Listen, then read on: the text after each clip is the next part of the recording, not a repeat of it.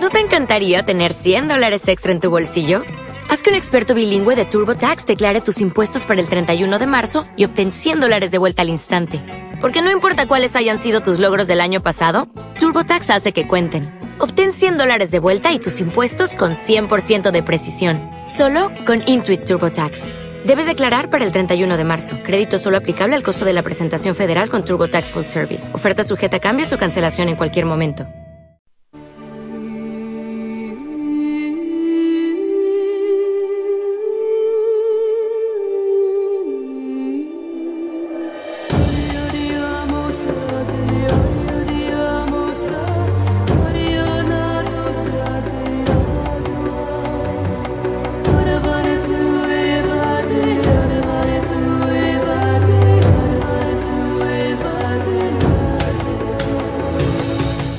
Muy buenas noches, amigos y amigas. Bienvenidos a Sonidos de la Tierra.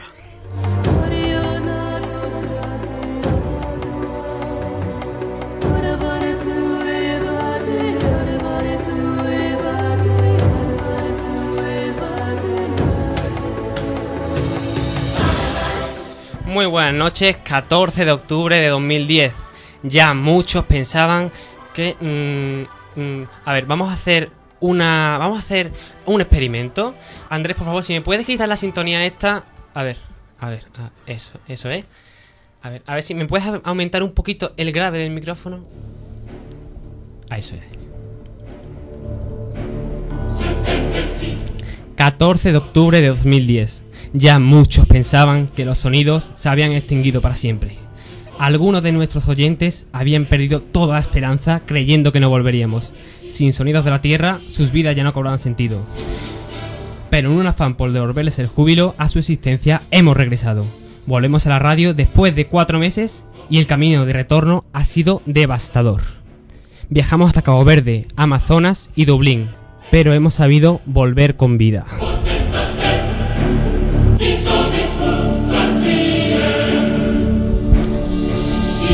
Sobrevivimos al calor abrasador del verano, al último partido de España en el Mundial, a los exámenes de recuperación de septiembre.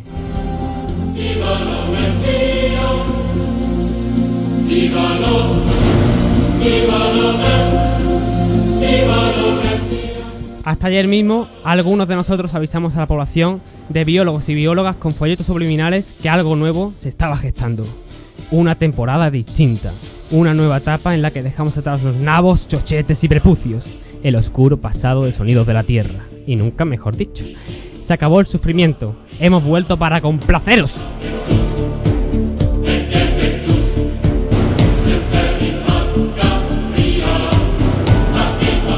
Calma pueblo, que aquí estamos nosotros. Manu, Lo que dicen Manu, nosotros- Manu, Manu. Tú estás fatal de la vida, ¿eh? Tranquilo, que te emocionas, tío. ¿Por qué? ¿Cómo que por qué? Vamos a empezar de una manera más tranquila. Como empecemos así la temporada. Pero, a ver, si ya teníamos a los, oyen- a los oyentes en el bote. O sea, ya, ya Me estaba... estabas poniendo nervioso hasta a mí. ¿Por qué? Bueno, Hombre, o sea, estaba en vol- tensión. ¿volvemos a la normalidad o...? Guárdate algo de energía, que aún nos quedan muchos programas esta temporada. Es para darle un poco de épica, ¿no? Al programa. No estamos muy acostumbrados a la épica, pero sabemos que nos gusta. Está claro. Bueno, Mm. pues, y, y si volvemos, y si volvemos a, a nuestra verdadera sintonía, ¿no? Venga, pues vamos a... ¿Volvemos? Sí, sí. Eh, Esta es la nuestra, a la que, a la que estamos acostumbrados, ¿no? Exactamente. Y todos nuestros oyentes. Eh, ¿Cómo estáis? Fenomenal. Con muchísimas ganas de volver tenía ya. Ah, Contentísimo ya después de tanto tiempo, vamos. Se ha hecho larguísima la espera. Bueno, eh, habéis estado algunos en Cabo Verde, otros en la Amazonas e incluso en Dublín. Habéis vuelto un poco más delgados, mm, está bien, yo he estado en Isla Cristina, eh, creo que os tengo un poquito de envidia, pero bueno, lo dejaré pasar. esperemos, esperemos. Ya somos dos Manu, porque yo no me he movido de Sevilla, así que Mm, Has estado en tu pueblo esta, he estado verano. en Castillas de la Cuesta, en Castillas de la Cuesta y después pues En Castilleja, Castilleja. ¿no? O sea que Exactamente. imagina. Está Bien, bien. Está Bueno, bien. hemos empezado el programa con un poquito de alegría al ver a nuestro técnico de sonido, Andrés Escamilla, que nos controla el sonido como otras tantas veces. Eh, mm, con lo cual, pues, no, estamos muy contentos, vamos. estamos muy contentos. Qué ganas teníamos ya de ver a Andrés otra vez. Y La pronto volverán sí. las fiestecillas ya, ¿eh? nuestros ratitos de fiesta después de la radio. Y espero que nuestros oyentes también estén contentos de escucharnos de nuevo. Pero esperemos, si a, nos si, a ver si se nota este año que participamos más. Eso también era subliminal, ¿no, Pablo? Sí, y yo voy a dar el teléfono del programa. Venga, vamos. Que nunca, ya hacía tiempo que yo no lo daba y ya lo he echado de menos. Por si queréis llamarnos durante el programa de hoy y toda la temporada que queda, 954 90 73 63. Lo repito, 954 90 73 63. Bien Parece, dicho, bien pareces una máquina expendedora.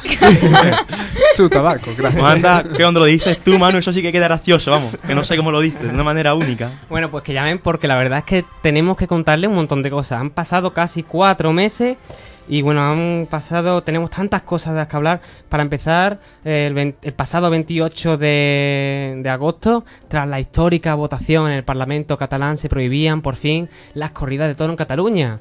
Una decisión en la que también algunos ven más razones políticas que humanitarias, pero que en cualquier caso no deja de sido- ser una... Ha sido un alivio para los animales Claro. en aquella zona porque todavía queda mucho por hacer. En Andalucía mucho más, Un pequeño paso, hombre, poco a poco. pero poco a Desde poco. luego es un hito casi teniendo en cuenta lo que supone la cultura del toro en España. Ya tenemos las Islas Canarias, Barcelona. Y bueno, tres días después, precisamente de eso, de que prohibieran los toros, eh, este señor, Juan López Duralde, el antiguo director de Greenpeace, aquel señor que levantó la pancarta en la, La en la cumbre cumbre de, de Copenhague, Copenhague. Pues dejaba el cargo de Greenpeace después de casi 10 años. Parece que no le sentó muy bien eso de levantar la pancarta, ¿no? Bueno, sí, pero él decía que quería, quería dejar, bueno, suceder ya el puesto y que alguien con mucha más iniciativa ya, más, más joven, pues hiciera tantas cosas que habrá Claro. hecho. Y supongo que se dedicará a otras cosas ahora. Hombre, no creo que un hombre así deje... se vaya a su casa. sí. No, no, no, no creo. y no se creo. dedique a ver la tele, ¿no? Y eh, bueno, pues hasta hace pocos días, el pasado 19 de septiembre, falleció uno de los grandes de este país, José Antonio Labordeta, a los 75 años de edad. ¿Cuántas veces nos habremos metido en la mochila de ese hombre, eh? Se hartaba de comer, ¿verdad? Eso lo hacía comer en todos los pueblos de España. Jamón, y cogía el bastón y se iba a otro Sí. lado. Ese Era un hombre imparable. Pero yo me he enterado que él en verdad no andaba, solo andaba para hacer la escena. Lo que sí que hacía era comer un montón. en, en la serie. Lo de comer sí que lo cumplía rajatabla, Sí, ¿no? andar solo para la escena. Era una actuación. Bueno, como ven, tenemos muchas cosas de las que hablar. Saludar a todos aquellos que nos escuchen a través de 98.4 FM aquí en Radio Play y, por supuesto, también a los que nos escuchen por internet. Vamos a comenzar ya, como siempre, con la denuncia de la semana que nos la trae Pablo.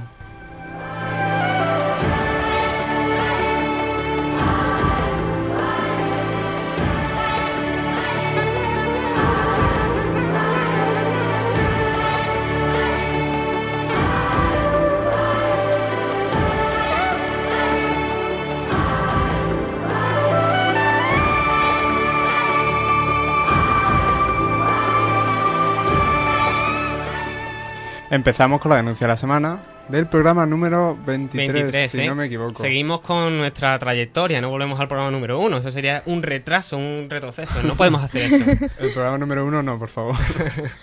bueno, pues este, este programa traigo una denuncia que va fundamentada en otra denuncia. Ya os comento por qué. Además, eh, es de mi, de mi tierra, de Cádiz.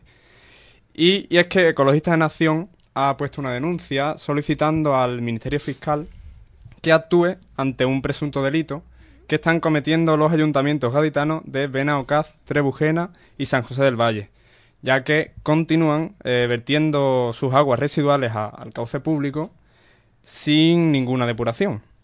Lo que más me indigna de todo esto es que eh, ahora mismo está vigente el Plan Nacional, el Plan Nacional de Calidad de las Aguas, que eh, lo- los ayuntamientos tienen una financiación de 19 19.500 millones de euros para que eh, bueno, estos municipios que carezcan de este saneamiento pues puedan construir eh, las estaciones depuradoras de aguas residuales.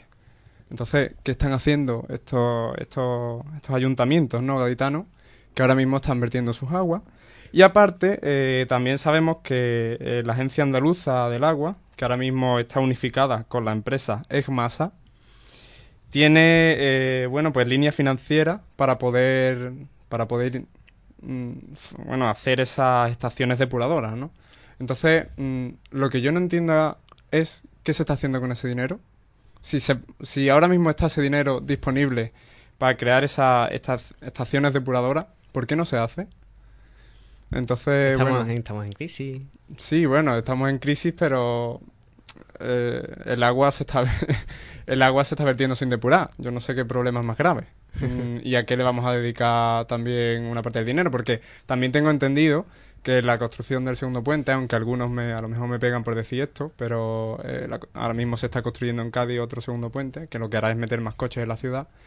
Se pararon las obras porque, porque no había dinero y el, creo que fue el Ministerio de Fomento ahora mismo ha dado una cantidad de dinero bastante grande para que se termine ese segundo puente. Muy necesario para la ciudad de Cádiz, pero sobre todo para meter más coches. Entonces, eh, bueno, ahora mismo Ecologista Nación ha presentado la denuncia, esperemos que, que sirva de algo. Y también quería comentar eh, un acto que lleva haciendo Ecologista Nación desde 1999, que es la, la campaña de banderas negras, en las que eh, este grupo ecologista mm, concede una especie de galardones a los municipios que viertan sus aguas sin depurar o que sufran destrucción de la costa. Y es un poco para, para dejar a un lado mm, las bonitas banderas azules que digo yo que ahora mismo eh, si repasamos la contaminación que está sufriendo el litoral andaluz, eh, las- por culpa de las aglom- aglomeraciones urbanas e industriales, ahora mismo la ciudad y el polo químico de Huelva, eh, los arrastres del río Guadalquivir, las bahías de Cádiz y Algeciras, la Costa del Sol malagueña y el litoral granadino son las responsables de la mayor carga contaminante que está vertiendo a la, costa, ¿no? ¿Y dónde están todas esas banderas azules, no? Entonces, bueno, Ecologistas de Nación se está dedicando, eh, creo que es cada verano, a poner estas banderas negras y a, a desmentir un poquito. lo que- Porque mm, las banderas azules, por lo visto, están dadas, ¿no? Por la provincia, dijiste, ¿no? O por los... Vamos, que son, digamos, una cosa que no es tan buena como Sí. parece a primera vista, ¿no? L- Realmente la- eh, las banderas azules son para calidad de, de playas y, y costas, ¿no? Y de Entonces, lo que- eh, lo que realmente me gustaría recalcar es dónde está esa calidad. O sea, si se dan tantas banderas azules, las, las playas de Cádiz, la mayoría eh, tienen bandera azul. Mm, si Ecologista Nación ve necesario, después de hacer su estudio, eh, poner una bandera negra, por algo será, ¿no? Habría que ¿qué es lo que contrastar falla? a lo mejor... ¿Qué es lo que se está ocultando? ¿Y qué pasa con estos, estos municipios que no, que no depuran sus aguas? no? Y bueno, por último, para terminar la denuncia, me gustaría recordar, que ya hace en la temporada pasada ya lo hablamos, la mayor amenaza que está ahora mismo sufriendo el estrecho de Gibraltar continuamente, y es el trasiego de más de 96.000 buques que cada año están surcando estas aguas, siendo 5.000 de esos 96.000 petroleros. Así que espero que las catástrofes que ya hemos sufrido, que creo que son bastantes, y durante todo el programa, los programas de- del año pasado, bueno, la temporada pasada, ya lo hablamos. Esperemos que no. A ver si sabemos acatarlas, ¿no? Con, con Sí. seguridad y de una vez por todas. Ujú. Bien, seguimos con más asuntos aquí en Sonidos de la Tierra. Sonidos de la Tierra, un espacio radiofónico dedicado a la naturaleza.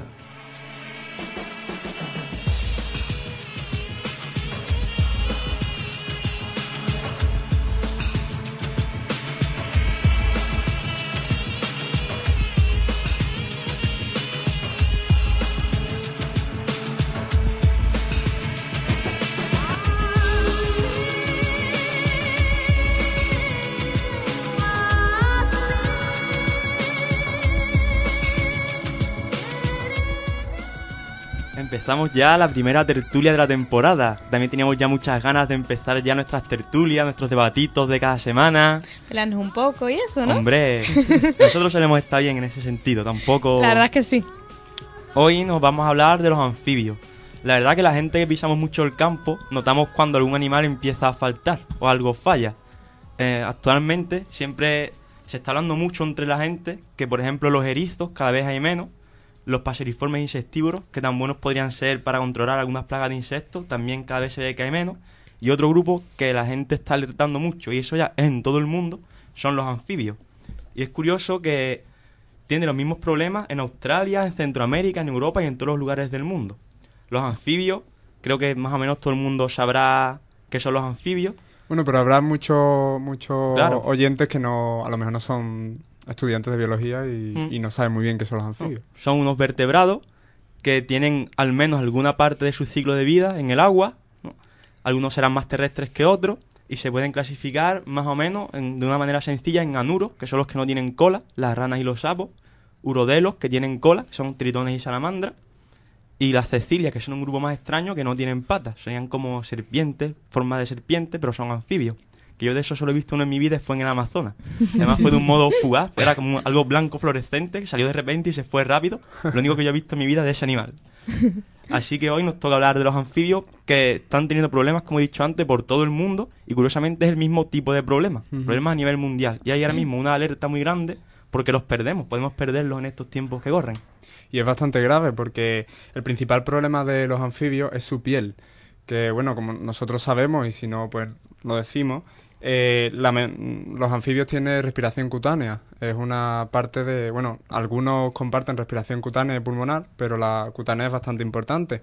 Además, tienen, bueno, mm, segregan mucha, mucho, una especie de mucus para protegerse la piel, porque tienen una piel muy sensible. También tienen, bueno, mm, secreciones químicas para defenderse, por ejemplo, las ranas flecha que todos conocemos, que son extremadamente venenosas, y según el color de la piel, pues saben, saber los depredadores si son, son más venenosas, claro. La verdad que las ranas tienen un arsenal químico en la piel que todavía es desconocido en cierto modo. Tienen, no sé, decenas y decenas de moléculas que muchos científicos están estudiando porque de ahí se pueden sacar muchas aplicaciones médicas y de todo tipo de, lo- de la piel de las ranas.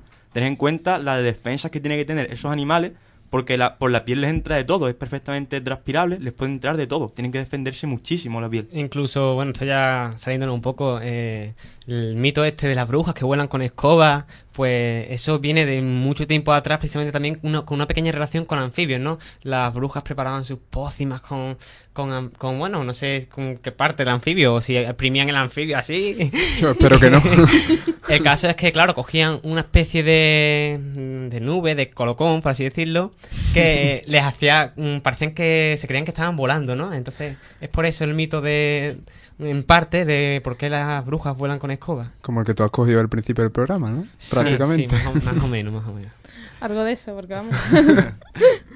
Uno de los principales mm, problemas que sufren los anfibios son la pérdida de hábitat ahora mismo. Sí, efectivamente, porque estos animales que son tan vulnerables, no le ocurre como yo que sé, si pierde el hábitat o a lo mejor se destruye un bosque y hay un pajarito, hay un ciervo, pues este es más fácil que se vaya a desplazar a otro hábitat adyacente en el que pueda continuar su ciclo o pueda continuar con su vida más o menos, que le hayan destruido ya el lugar donde está originariamente. Sin embargo, un anfibio, una rana, un tritón, como nos ha mencionado muy bien Álvaro, cualquiera de estas especies, es más complicado que si en un momento dado eh, se envenena una charca, se llena de pesticidas o se destruye el hábitat por otra serie de cuestiones, pueda pues desplazarse o encontrar otro lugar apropiado para que continúe su ciclo vital. Hombre, mm, sabiendo que los anfibios dependen del agua.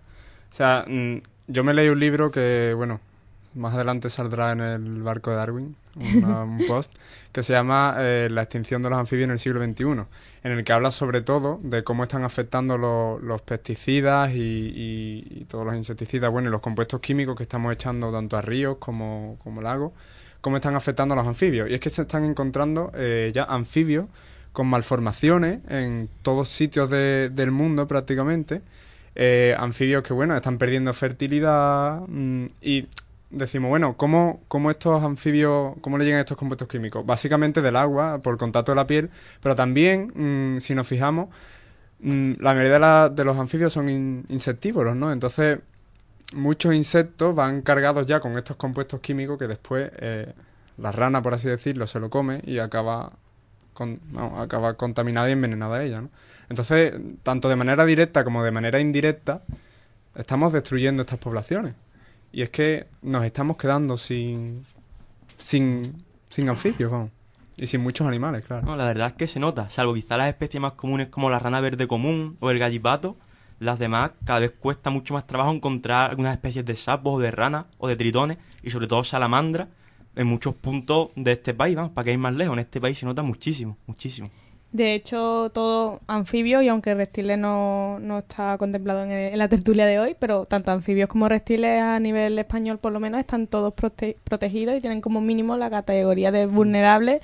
Incluso están todos anotados en el libro rojo de la fauna de porque es necesario protegerlo. Si un- a lo mejor una especie no está afectada especialmente por una cosa, es que está por otra. Siempre hay algo que le está Claro, afectando. mínimo preocupación menor. Que vamos, que- Exactamente, Que, que si actualmente no está en peligro, virtualmente lo tiene. Sobre su cabeza tiene el peligro, que a lo mejor hoy no. Pero hay que tener cuidado porque en pocos años los mismos peligros de enfermedades y demás le van a afectar igualmente. Y hace 20 años no estaban todas esas especies protegidas. Y hoy sí ya, hasta las más comunes tienen declive. Todas, todas, incluso las que has comentado La como más rana verde comunes. es lo más común que se ha visto de toda la vida y ya no hay como antes. Me parece que hay un par de ranas solamente, ¿no? O sea, de anfibios que están que no están protegidos, ¿no? Protegidos están ya creo todos, pero algunos preocupación menor, que eso es como... no es tanto, hombre. Es más, eh, está totalmente prohibido la, mani- la manipulación de anfibios si no se tienen los permisos o si no eres un investigador, claro. O sea, eh, está muy controlado. También es importante mencionar que una gran amenaza son las especies exóticas, que cada vez están más de moda. En las tiendas cada vez encontramos más especies exóticas, la gente se las compra porque le parecen bonitas y luego en vacaciones les molesta, las suelta y desplazan a nuestros animales de sus hábitats. También es importante. Claro, inc- e incluso pues se reproducen a lo mejor más rápidamente que, que, que la- las nuestras, las autóctonas, y también por ese motivo, ¿no? Hablando de las especies exóticas, eh, ahora mismo uno de los problemas más, más graves que tenemos es el, el cangrejo americano o cangrejo rojo, que se ha introducido aquí, mm, bueno, supongo que también mucha culpa tendrán las tiendas de animales, porque yo los he visto para ese tipo de cangrejos, para, para acuarios y eso, y no solo este cangrejo está eh, desplazando a los cangrejos autóctonos, sino que mm, depreda de manera masiva a tanto a, puestas de huevos como, como renacuajos de muchos anfibios. Entonces, eh, en una charca en la que se encuentre un cangrejo rojo, que se olviden los anfibios de, de criar allí, porque es que se los come a todos. De hecho, en el caso este concreto del cangrejo rojo, quizá más que tiendas de animales, aunque después parece ser que también ha salido en auge esto, han sido más por tema de piscifactorías y demás. Los que Exactamente. Y de los arrozales porque han sido los mayores causantes de que esta especie se, se haya expandido. Aquí por, eh, por Andalucía, por las marismas, hay muchísimos. Y están pues afectando a las cosas que tú has mencionado. Además, alrededor de, de 25 especies de peces, de peces exóticos se han aclimatado con éxito en España. Que el problema de estos peces es que mm, pueden ser portadores de, de muchas enfermedades que al final acaben afectando a estos anfibios, realmente. Lo, bueno, hablando de las enfermedades, que es otro problema, que uno de los problemas más graves que están sufriendo ahora la- las comunidades de, de estos anfibios, eh, en principio, ahora mismo hay una enfermedad, la quitridiomicosis, que es una de las más importantes, que está devastando mm, poblaciones enteras. O sea, está habiendo desapariciones eh, casi completas de, de poblaciones que se, que se estaban se estaban estaban censadas, ¿no? Y se sabía que ahí había una población de tal especie, pues ahora ya ha desaparecido totalmente. Es, es un hongo, ¿no? Que afecta Sí, a- este a la piel, eh, empezó, fue detectado eh, inicialmente en Australia hace un- unos pocos años y Centroamérica, pero es que hoy está distribuido por todo el mundo. En 1997 se detectó en España el primer caso de quitridiomicosis y era el primero de Europa y ahora está extendido pues por todos los continentes. Es impresionante la manera en la que la que se va propagando. Creo que alguna especie incluso se ha extinguido ya por las enfermedades estas, ¿eh? En Sí. Centroamérica. Sí, sí, mm, vamos, eh, recordando un poco también el congreso de herpetología que ha, que ha habido en nuestra facultad en- hace poco, esta- creo que fue la semana pasada, ¿no? Sí. Eh, uno de los temas principales fue las enfermedades, tanto la quitridiomicosis como la saprolenia, creo que es. Eh, bueno, otra de las enfermedades también es la pata roja. Y bueno, ahora mismo hay muchas investigaciones intentando, intentando a ver, sacar en claro qué se puede hacer, porque está la cosa bastante difícil. Ah, No, no se conoce muy bien la manera en que se puede frenar, ¿no? Y eso era como impotencia. ¿Qué hacemos? Están muriendo miles y miles de anfibios, no podemos hacer nada eficaz todavía que frene esto de. Se realmente, expande, se expande. realmente frenar, frenar ahora mismo mm, es prácticamente imposible, se supone. Lo que se está haciendo es intentar prevenir de muchas man- de todas las maneras posibles que estas enfermedades no, no vayan No avancen, ¿no? no avancen. Hay, por ejemplo, la Asociación Herpetológica Española, una de las cosas más que más están ahora mismo avisando es que todas aquellas personas que se dedican a, a manipular anfibios por temas de investigación incluso mm, los que salimos al campo que no deberíamos hacerlo, pero que tanto las redes con las que se cogen estos anfibios cuando lleguemos a nuestra casa las lavemos con lejía e incluso las botas de agua para meternos en la charca cuando eh, lleguemos también las lavemos con lejía por si hay esporas o algún tipo de organismo que se queda en esas botas y las pasamos de charca en charca. Que, que puede, es lo que está realmente pasando. Aunque no se deben coger anfibios. No, claro. Pero todas las personas que sí, Sí, manipulan estos anfibios ahora mismo están intentando tener esa- esas precauciones. Además, muchas especies están actuando como hospeda- hospedadores de muchos virus y la mayoría son especies exóticas. Por ejemplo, lo- los peces que hemos, que hemos estado hablando antes, las 25 especies que se han aclimatado con éxito. Tampoco es necesario que sean realmente exóticas porque puede ser translocaciones de especies que son de España. Por ejemplo, la trucha, con esto de la afición a la pesca, se ha introducido en muchos lugares y preda tremendamente sobre las ranas. Devora, vamos, donde hay truchas no hay ranas. Y en muchos lugares de alta montaña está pasando eso, que no quedan ranas por culpa de las truchas que se han introducido para pescar. Bueno, eh, ahora me gustaría que la tertulia pasásemos a una parte de qué podemos hacer nosotros, ¿no? ¿Qué pueden hacer también nuestros oyentes? Aparte de todas las precauciones que debemos tomar si salimos al campo, mm, ¿qué es lo que podemos aconsejar desde el Sonido de la Tierra? Ah, Yo, por lo pronto, en mi campo tengo unas cuantas charcas en las que tengo gallipatos, tritones, algunos sapos y ranas. Pero no es que yo las tenga para mí, están porque tienen que estar ahí para regar en verano cuando hay menos agua y demás. Eso para empezar, si la gente tiene un campito y quiere hacer una charca, eso se desarrolla ahí la vida, eso está estupendo, vamos. Sobre Claro. todo charcas temporales. Claro. Deja que se llene con la lluvia y que se seque. Pero sobre todo no tener anfibios en pecera. No, no, para nada. Si se tiene que tener un anfibio, al menos, En al menos estanque. en estanque. Claro. Y ya a nivel quizá más de sociedad, se podría promover, vamos, se ha hecho algo, pero no a nivel grande. Promover los voluntariados de verano, que consista en crear charcas artificiales para albergar luego poblaciones de anfibios en- cuando eso se desarrolle un poquito. Claro. Bueno, pues Álvaro, tú nos has preparado hoy una canción, ¿no? ¿Cuál es? Manolito cara mierda. Ya, pa- bueno, ya para finalizar, ya De con, la- Poncho K. con la- con el debate. Es una canción que trata del acoso escolar. Hay que estar atento a la letra. Ajá. Que a priori parecía que es de cachondeo, pero no es de cachondeo. Muy Pese al bien. título. Bueno, pues con esta canción que nos ha traído hoy Álvaro, cerramos el debate sobre anfibios de nuestro primer programa de la temporada.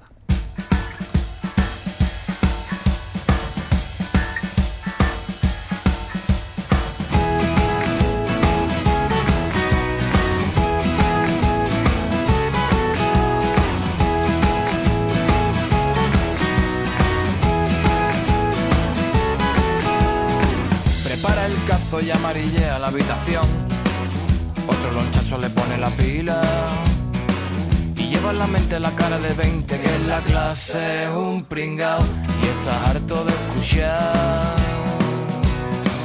Manolito, cara mierda, saco de escombro, cara croqueta, se ha quitado y el disfraz. Arremete y a matar, tar, tar, tartamudea Rondo Berto, se le olvida la lección, este niñato se ha vuelto loco.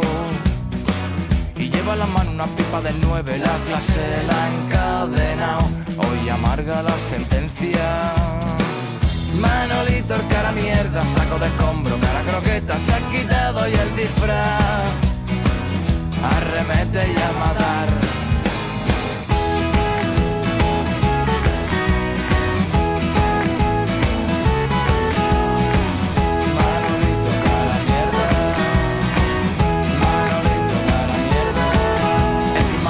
Madero le quita el cacharro, le mete un guantazo que le quita el vacilón. Vaya marrón que tú tienes encima, niño.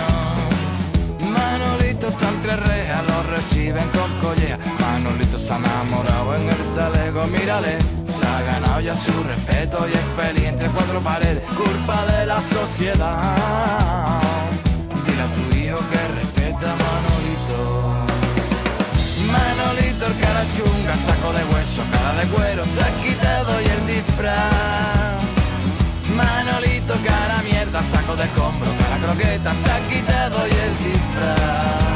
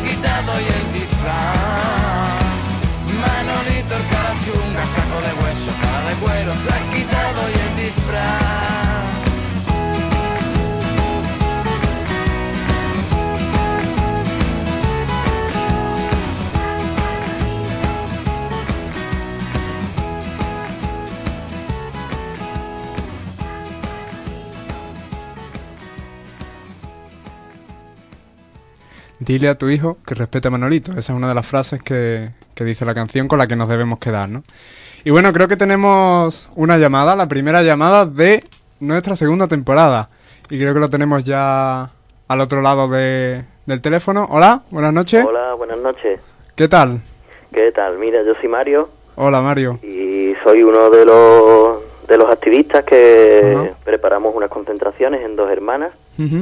En contra de los circos con animales en general y Sí. en contra del circo Alaska en particular, que venía a Dos Hermanas los días del 8 al 12 de octubre. Y durante esos días nosotros organizamos unas concentraciones en frente al circo Y queríamos contar un poquito nuestra experiencia y para que le diéramos Claro. difusión por aquí, a lo cual os damos las gracias, vamos. a- Sí, bueno, para eso estamos, para eso está este programa, para difundir este tipo de acciones. ¿Vosotros eh, sois una, una organización o sois un grupo de, de chavales que habéis decidido esto? o- Bueno, nosotros como, no, como nos gusta destacar, no somos ninguna organización ni pertenecemos a ninguna organización, nos movemos de forma autónoma, Ajá. Eh, al margen de partidos políticos, siglas de alguna clase ni de subvenciones. Entonces ha sido subvencionado todo por vosotros. Sí, ha sido subvencionado todo por nosotros y el dinero que se utilizó para los panfletos y las movilizaciones y demás fue recuperado después de la venta de, de dulces vegetarianos sin producto de origen animal, de la Qué cual bien. sacamos el dinerillo para hacer los panfletos y demás. Pues muy bien. Bueno, ¿y tenéis pensado a un, pro- un proyectos futuros por aquí cerca? Bueno, algún proyecto futuro nosotros luchamos en general por la lucha de los animales, por la libertad de los animales, ¿no? Y cuando se nos ocurra otra cosilla y veamos la oportunidad de se cometa alguna otra atrocidad en contra de los animales al- que tengamos cerca y demás y podamos presentar batalla, pues allí estaremos. Una última cosita, eh, nos gustaría que eh, nos contaras un poquito cómo fue la experiencia, cómo, cómo lo defines tú, lo que habéis vivido. Fue una experiencia, bueno, para que los demás oyentes, por si alguna vez alguien se quiere apuntar. ¿Tuvisteis algún problema o, o la gente Eh, la gente respondió bien? Sí, la gente, bueno, la experiencia fue bastante positiva. La gente en general, la mayoría de la gente a la que informábamos con nuestros panfletos y hablando con ellos y demás, se mostraban sorprendidos ante el maltrato que tenían los animales dentro del circo y demás. Y la mayoría de la gente ya había comprado las entradas, nos decían apurado que ya habían comprado las entradas, pero que la próxima vez ya se lo iban a pensar, porque tal y cual. Y había otra gente también que se volvió para atrás, varias familias se volvieron para atrás y le explicaron a sus hijos que por qué se volvían para atrás, qué es lo que le hacían a los animales dentro del circo, para explicarle a los hijos esto, utilizar nuestro material, le enseñaban a los chiquillos nuestras pancartas y nuestros carteles que portábamos y demás. Y la experiencia fue bastante buena porque hubo un montón de gente que yo creo que se, se concienció bastante y que seguro que cuando estaban en el espectáculo, a pesar de haber entrado, eh, mirarían el espectáculo con otros ojos. Claro. Bueno, eso es lo importante realmente. Claro. Eh, además, es, es, bueno, es algo bastante favorable para nosotros porque es que además está en nuestra región, o sea, nos pilla dema- demasiado cerca. Está en dos hermanas. Bueno, pues entonces te damos las gracias por la llamada que nos has hecho y más siendo una llamada como esta, ¿no? Nada más ni nada menos que defender la libertad de los animales eh, en, en un circo, que eso no debe ser fácil. Muchas gracias, Mario. De nada, a ustedes. Hasta la próxima. Buenas noches. María del Mar nos trae como en los programas anteriores de la temporada pasada su sección de literatura. Vamos a escuchar esa sintonía tan bonita que, que tenemos. Deberían leerlos. Con la imaginación, ustedes pueden transformar todo en una aventura sensacional.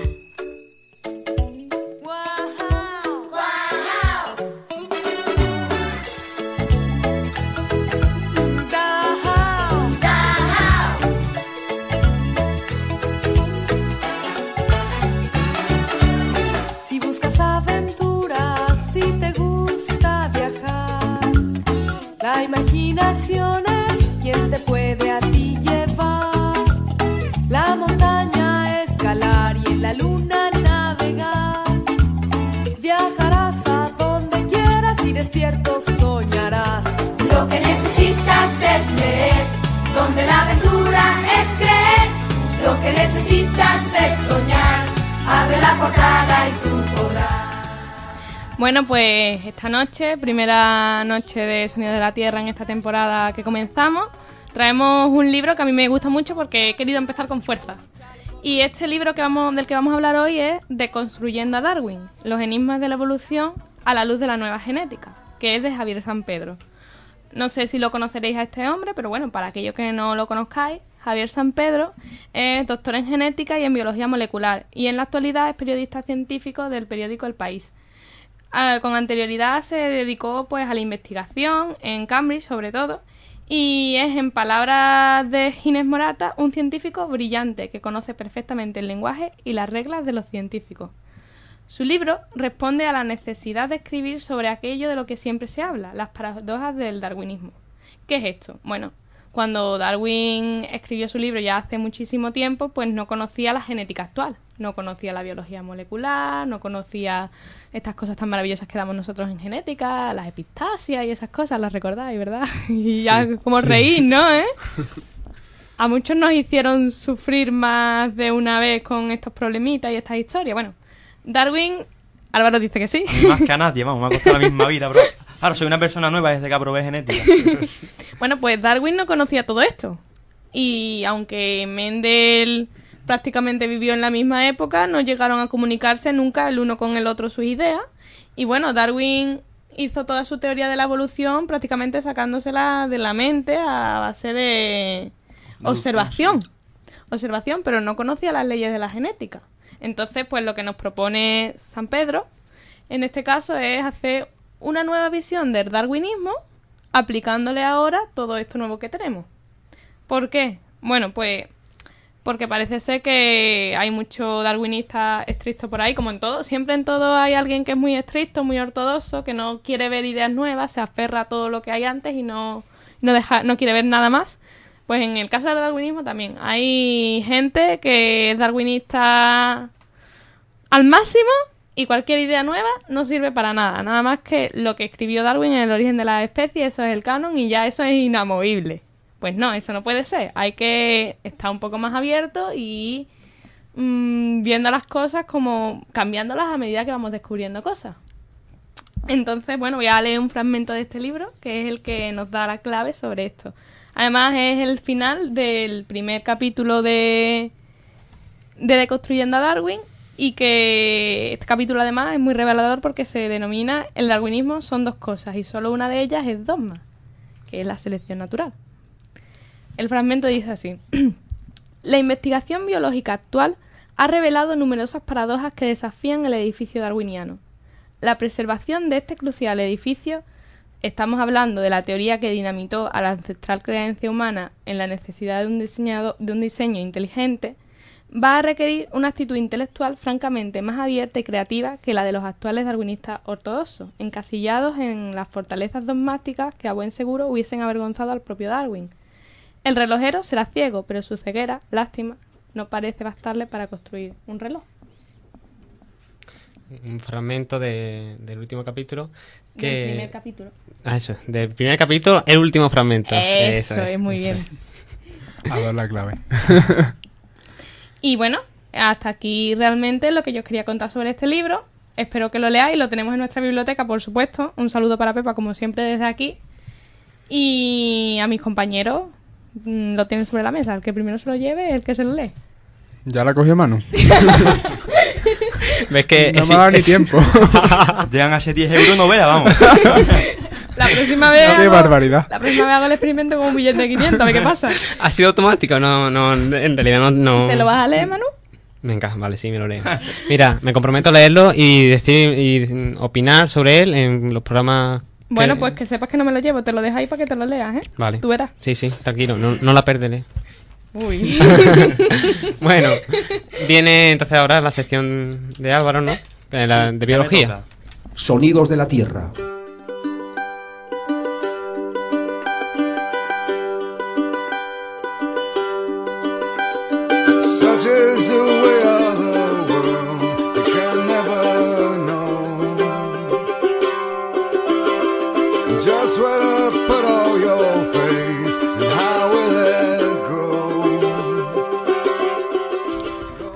Para empezar esta temporada nueva la sección de biología, voy a hablar de algo que tenía muchísimas ganas, porque es uno de mis animales favoritos.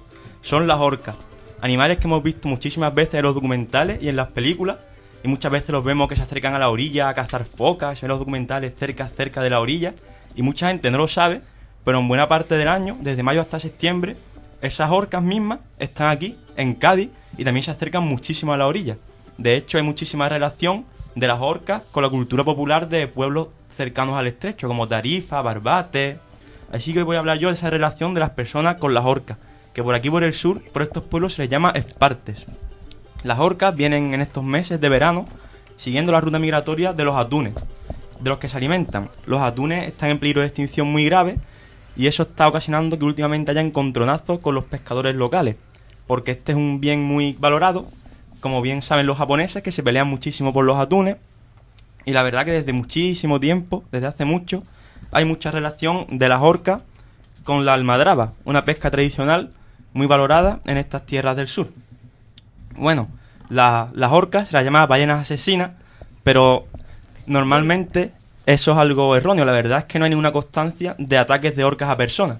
También es verdad que este nombre lo tienen por una mala traducción que se ha hecho del inglés, como el año pasado ya nos comentó un, un, un profesor al que entrevistamos, yo lo quiero recordar, que en realidad los ingleses le pusieron asesinas de ballena, porque sí que es verdad que se agrupan y llegan a asesinar ballenas, y nosotros lo hemos traducido malamente y la llamamos ballenas asesinas. Eso. Ala, lo que es saber inglés y no saberlo. La verdad es que, como he dicho antes, las orcas son muy importantes en estos pueblos del litoral de Cádiz, porque quiero centrarme en el litoral de Cádiz, aunque el estrecho abarca incluso la otra orilla, también Marruecos, evidentemente, pero voy a hablar de Cádiz que nos coge más cercano. Por ejemplo, en Barbate hay una calle dedicada a las orcas, la calle Esparte, que como he dicho antes se les llama por aquí a las orcas. Eh, Ahí, si queréis buscar por internet, hay muchísimas fotos de orcas en la orilla de Tarifa o en la orilla de Barbate. Y la verdad que es algo muy, muy curioso y así nadie sabe que la gente llevan viendo eso desde pequeño, la gente de esos pueblos. Entonces, cuando ven que hay orcas en la orilla, se salen del agua si se están bañando, se ponen a ver las orcas y cuando se van las orcas vuelven a bañarse. Que eso es algo que a los turistas les puede chocar mucho y a mí también, que yo, vamos, yo no sé si veo orcas si me quedaría dentro del agua, si me iría muy lejos o qué. En verdad, si me dicen que hay orcas, no sé si me quedaría ahí cerquita. Yo creo que te pondrías nada con ella, directamente. Yo en verdad, por momentos también creo eso. Por lo menos, si tengo una piragua, por lo menos. Pero la verdad es esa. Y la gente de esa, yo he visto muchas fotos que la gente, un montón de gente en la orilla y viendo las orcas a poquitos metros. Y el hecho de que esto sea en Barbate o en Tarifa, que está tan cerca nuestra, me llama muchísimo la atención. A, a mí más que yo nunca lo he visto, así que creo que, que voy a Yo me tener muero que ir a por verlo, a vamos. Tarifa. Y mira que me, me pilla cerca. Tiene que ser precioso ver una familia de orcas ahí en la playa, de- en las playas de Cádiz.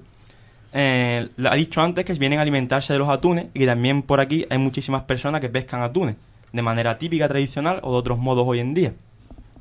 Las orcas, la verdad que se aprovechan un poco de esta pesca. Por eso últimamente, ahora que cada vez menos atunes, está la cosa mala y está habiendo muchísimas confrontaciones. Las orcas aprovechan la almadraba de diferentes maneras. Por ejemplo, capturando los atunes que quedan atrapados en las redes, pues los roban de las redes. Son presas fáciles. Otra manera, por ejemplo, de llevarse los atunes, que es quizás la que más ha chocado con la gente, es que cuando los pescadores, tras varias horas recogiendo la caña, luchando contra el atún, lo tienen cerca, las orcas se comen el atún de un bocado. Y claro, después de varias horas para traerte el atún para arriba para venderlo, una orca te lo destroza de un bocado, pues la verdad que en estos últimos años se ha documentado con imágenes, vídeos, ha salido en documentales, que ya hay gente, pescadores de atunes, que llevan escopetas, piedras en los barcos e incluso han matado algunas orcas de las que están por aquí. Buah. Es un choque de intereses. Eh, las orcas, la verdad, que están protegidas por la ley, no se las puede matar. Pero es que también hay que entender a la gente que si tienen que llevar comida a casa y tienen que llevar dinero, pues es un choque muy grande. Y la cuestión es que hay poco atún y los pocos que hay, pues se pelean por ellos todas las personas. Otra relación de las orcas con los atunes, esta beneficiosa para los hombres, es algo muy curioso que yo no conocía hasta hace poco, que es que eh, las orcas van persiguiendo atunes, esto no es de los que están atrapados, sino que los van persiguiendo y a veces para acorralarlos los llevan a la orilla. Los atunes a veces se ven ya acorralados en la orilla y saltan a la arena. Y claro, si no sé, podéis buscar por internet lo- el precio de un atún en el mercado. Si tú vas por la orilla, salta un atún a tus pies y coges el atún, te forras literalmente. Eso vale varios miles de euros. Algo, Entonces- pare- algo- perdón, algo parecido a lo que pasó en la película de un y chocolate, ¿no? algo parecido, algo parecido. Buena película, hay que recomendarla. Pues la verdad que muchas personas antes era como símbolo como de buena suerte, ¿no? Porque si tú eres pobre, no tienes mucho dinero y estás atento en la playa a ver si las orcas sacan algún atún a la orilla y saltan atún a la orilla, que ya te has arreglado el año, vamos, que puedes ganar hasta 12.000 euros por un atún de eso. me voy a tener Un que ir a la playa. Vas a estar atento, ¿no? A ver si salta algún atún a la orilla. Por eso, en verdad, aunque hoy en día hay confrontación con las orcas, hay muchos problemas, pero por otro lado, típicamente también han tenido su lado bueno para las personas de esos pueblos de Cádiz. Eh, no tengo mucho más que decir hoy, simplemente que hoy en día en, en el estrecho está proliferando mucho un turismo sostenible basado en el avistamiento de cetáceos, ya que viven muchísimos cetáceos en el estrecho. Y en los meses de mayo a septiembre, estos avistamientos incluyen orcas, una oportunidad única de ver orcas bastante cerca nuestra. Si os gustó liberar a Willy y os gustan las orcas, pues me voy acercando. La verdad son es que empresas que buenas. ser- En vez de vivir de matar ballenas, vivir de, de avistarlas y disfrutarlas. Y también verlas en su medio y no en acuarios de estos. Aunque en el caso de Willy parece que lo pasó un, Un poco mal. Fue una, pequeña explotación que le hicieron Tiene al su animal. historia, tiene su historia detrás, Willy. Podríamos hablarlo algún día, ¿no? Algún día. Algún día. Por hoy yo ya me retiro. Ya he terminado yo por hoy. Muy bien, pues vamos ahora con la sección de curiosidades que esta vez, en esta temporada la hemos llamado la sección sin nombre, porque es que no, no tiene ni pie ni cabeza. Vamos a escuchar sintonía.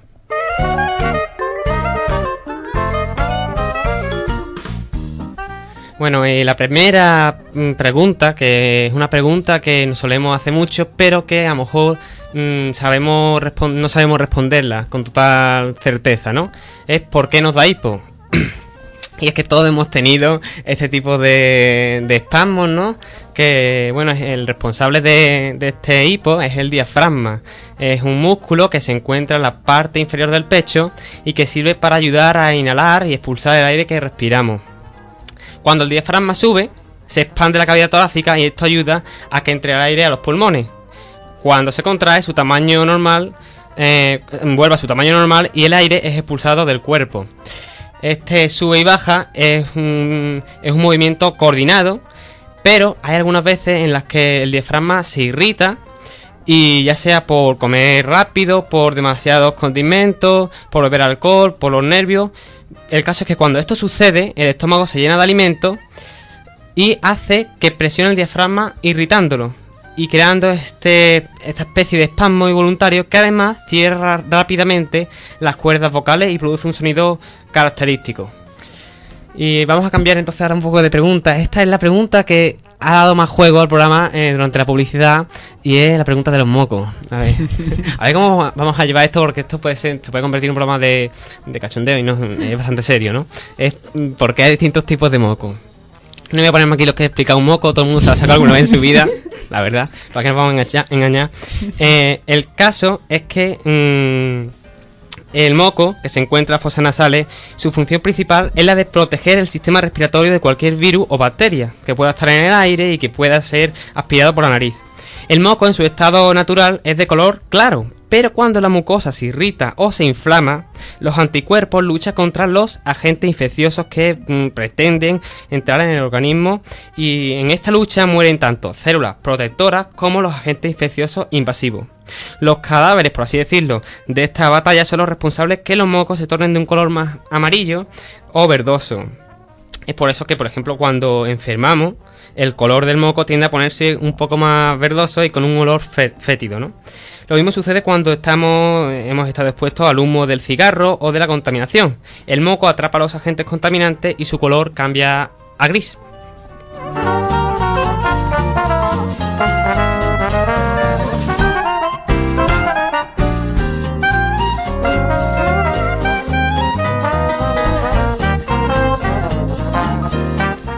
Otra pregunta así interesante es cuál es la ciudad donde nacen más gemelos. Y siempre proporcionalmente hablando, la población con mayor nacimiento de gemelos es el municipio llamado Cándido Godoy en Brasil. En ella el nacimiento de gemelos es mucho más alto en proporción que cualquier otra ciudad, siendo que de cada cinco nacimientos, uno es de gemelo. No se sabe cuál es la razón de este suceso biológico, aunque hay algunas teorías que surgen al respecto. ¿no? Eh, una de ellas es, según el historiador argentino Jorge Camarasa, que se debe a la experimentación médica nazi realizada por Josef Mengele en los años 1960, la cual pretendía crear una raza de mm, humanos rubios eh, que consideraban ellos que era la raza perfecta. Otra teoría dice, aunque esta es un poquito menos sostenible, que algún elemento en el agua o en la tierra puede ser responsable del gran número de, natalicios, de gemelos, pues, pues incluso esta particularidad también se da a veces en, en esa localidad. Y ya por terminar, avisar de que tenemos Twitter en el programa, es twitter.com barra sonidos tierra. Y enlazando un poco con esta pequeña noticia que he dado de, que tenemos Twitter, vamos a desvelar por qué Twitter solo permite 140 eh, caracteres o letras. Eh, bueno, los que uséis Twitter sabréis que solo permite, eh, pues eso, escribir 140 caracteres por cada actualización. Pero este hecho no es único de Twitter. La regla de los 140 caracteres se aplica a todos los sistemas avanzados en microblogging. O sea, como mm, pequeños blogs, pero en miniatura, ¿no? Entonces la razón por la que Twitter solo permite escribir 140, 140 caracteres es porque la idea de microblogging fue pensada para que fuera usada a través del teléfono móvil vía SMS, en los cuales solo se permiten 160 caracteres. Así que para no excederse con el límite de caracteres permitidos solo se pueden escribir 140 letras, incluyendo espacios, y los 20 caracteres restantes son eh, destinados al nombre del usuario. Y con esto ya finalizamos, ¿sí? Yo, antes que nada, mm, me gustaría ahora, entre la sección que has tenido, la parte de los mocos, pedir perdón a todos nuestros oyentes que estuvieran cenando, mm, porque creo que ha sido Es un verdad, poquito es una hora violento. un poco inapropiada para hablar de, de este tema. Muy bien, has Ah, estado muy muy interesante. Nunca se sabe hasta dónde puede alcanzar un moco.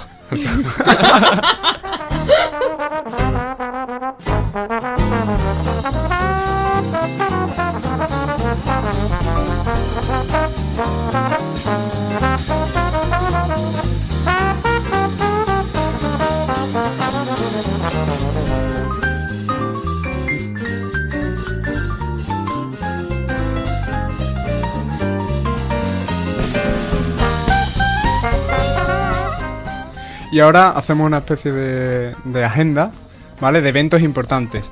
Eh, informar que el viernes 15 de octubre eh, a las 7 y media hay convocada una manifestación a favor de la campaña Pobreza Cero en la Puerta de Jerez, Sevilla. Así que bueno, eh, informaos a toda la gente. Yo creo que en otras provincias también se ha hecho esta, esta campaña. Así que por favor, todos los que podáis apoyarla y bueno y asistir. Claro. Eh, eh, hay otra otro evento, ya, ya me... Es una manifestación antitaurina en Guadalajara. Es el sábado 16 de octubre a las 12 en la Plaza de Santo Domingo. Es una bueno, es un anuncio que nos mandaba Ecologistas en Acción y el bueno, el lema es no al maltrato animal, no a la tauromaquia. Y ya casi vamos despidiendo con la noticia de que los mineros de Chile por fin han salido todos. Han habido un momento emotivo. Cuando se trata de un- una cosa así tan. que se hacen acciones tan humanitarias, pues la verdad es que te llenan mucho el corazón, ¿no? Fue bonito, fue bastante emotivo. Sobre todo eh, han estado transmitiéndolo en directo por internet y la salida del primer minero fue impresionante. O sea, yo la vi y fue precioso. Yo no me voy a ir de aquí Ay, sin ay, que Manu, ya, cuente ya, cómo probó música en tercero de eso. Sí, yo también, yo Lo hemos dicho y tienes que contarlo, tienes que Manu, contarlo. anímate. Sabes que vamos cortos de tiempo. No, pero No si solo excusa. en 30 segundos. Pero yo tengo que contarlo. Hombre. No te Pero esto es una especie de. Andrés me dice que sí, que sí. Bueno, Queda tiempo, cuenta. ¿ves? Y otro día hacemos el vídeo y lo subimos a internet. Por supuesto. estaba en tercero de eso. Yo era pequeño, era todavía un crío. no, en serio. Eh, estaba. y, mm, bueno, la música siempre se me ha dado mal, ¿no? Eh, Ya lo hemos Ya, ya lo hemos notado. La ruta del bacalao, solo digo eso. Entonces, primer cuatrimestre fatal, suspendido. Segundo cuatrimestre peor aún, suspendido. Y tercero iba por el mismo camino. Entonces, pues la profesora, no sé cómo, se enteró de que a mí me gustaba mucho Michael Jackson, de que sabía bailar Michael Jackson, total. Que la propuesta suya, la profesora, fue, mira, baila en clase delante de, toda, delante de todos tus amigos y yo te apruebo. Y yo dije, vale. En total, que llegó el día, nos fuimos a, a la sala de actos de allí del instituto. Y yo con mi. Sí, sí. Con mi pantalón chándal, con mi gorrito, por supuesto. En esa época, en esa época para, para colmo, llevaba coleta. ¿Te hiciste fotos, Manu? Por favor, dime que sí. Me hizo una foto de la profesora, pero se la quedó ella. Yo no sé esa foto ni tampoco quiero recuperarla, ¿eh? No tengo intención en hacerlo. Bueno, yo tengo que decir que a Álvaro y a mí nos demostró que perfectamente sabe hacerlo. Sí, nos hizo un baile. Mientras una muchacha nos enseñaba el culo por detrás. un por mini cierto. baile, un mini baile. En fin, y ya con esta anécdota pues ya cerramos el programa. Dice Andrés que queda cuatro minutos. Vaya, el tiempo se nos echa encima.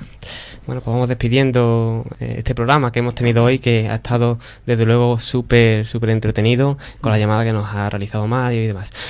Eh, como ya dijimos al principio, hace ya varias semanas murió la bordeta, así que hoy le vamos a dedicar a él, para cerrar el programa, su canción, la canción de Canto a la Libertad.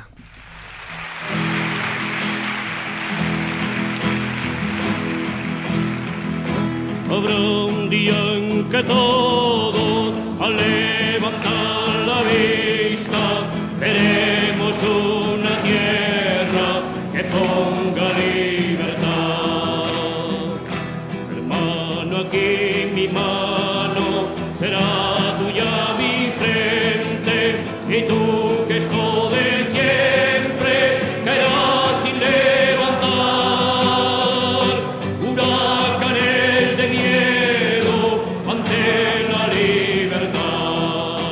alegría haber empezado otro año más, otra nueva temporada. Y lo mejor es que nos queda toda la temporada por delante para contar miles de cosas, reírnos un montón. A, a mí me gustaría, Álvaro, que repitieses aquella frase que dijiste en el primer programa cuando terminamos. ¿Que amenazamos con seguir? Sí. Hombre, amenazamos también este año con seguir y dando la lata, vamos. No lo vamos a dejar tan fácilmente. Que lo sepan todos los biólogos y, y todas las personas que nos escuchan. No, la verdad es que no. Y además yo creo que este programa no lo hemos pasado especialmente bien porque ya echábamos de menos estar por aquí, Y en esta mesa, riéndonos, saludando a Andrea a través del cristal y esas cosas. Por supuesto, le damos las gracias porque el, el experimento del comienzo no ha sido algo que digamos que ha sido fácil. Entonces, pues le damos las gracias. Y también se la damos a todos nuestros oyentes por acompañarnos en estas horas de vida aquí en Radiópolis y que les esperamos en el, en el programa siguiente. Y ¿Qué hay para el programa siguiente? Eh, para el programa siguiente. Ah, sí, es verdad. Había algo preparado. Sí, sí, sí, sí, sí, se me olvidaba. Algo, algo misterioso. Sí, vamos a revelar un secreto. Un secreto de, de aquí del programa. ¿Pero lo decimos ya o damos una pequeña, un pequeño avance? Una pista. Es un secreto, ¿no? Una pista. Una pista, ¿no? Una- Pues da tú la pista, porque yo no sé cómo, cómo hacer. Vamos a revelar una voz. Una voz nunca escuchada en este programa. Nunca escuchada en el programa, vale. Y que, que, que forma Sí. parte de él. Muy, muy, vamos, es imprescindible. esa- Claro, esa vale. voz. Pues entonces ahí lo dejamos para que los que quieran saber el- enigma escuchen el programa siguiente. En fin, hasta la semana que viene. Saben que pueden seguirnos en sonidolatierra.es, Twitter, en Facebook y Twenty. En todo, vamos, somos más pesados nosotros. en. Exactamente. Y por carterito por la facultad, aunque nos lo quiten. Nos nos falta una cosa también, quiten. hacer un messenger del programa, vamos. Anda que no. En fin, hasta la semana que viene. Sean felices.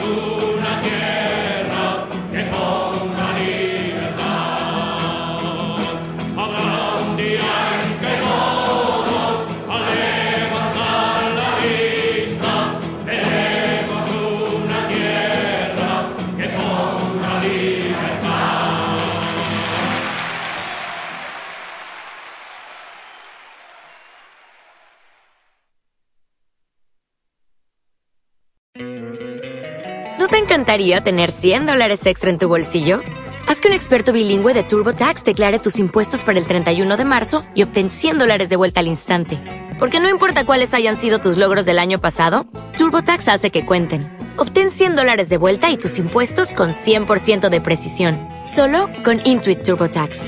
Debes declarar para el 31 de marzo. Crédito solo aplicable al costo de la presentación federal con TurboTax Full Service. Oferta sujeta a cambios o cancelación en cualquier momento.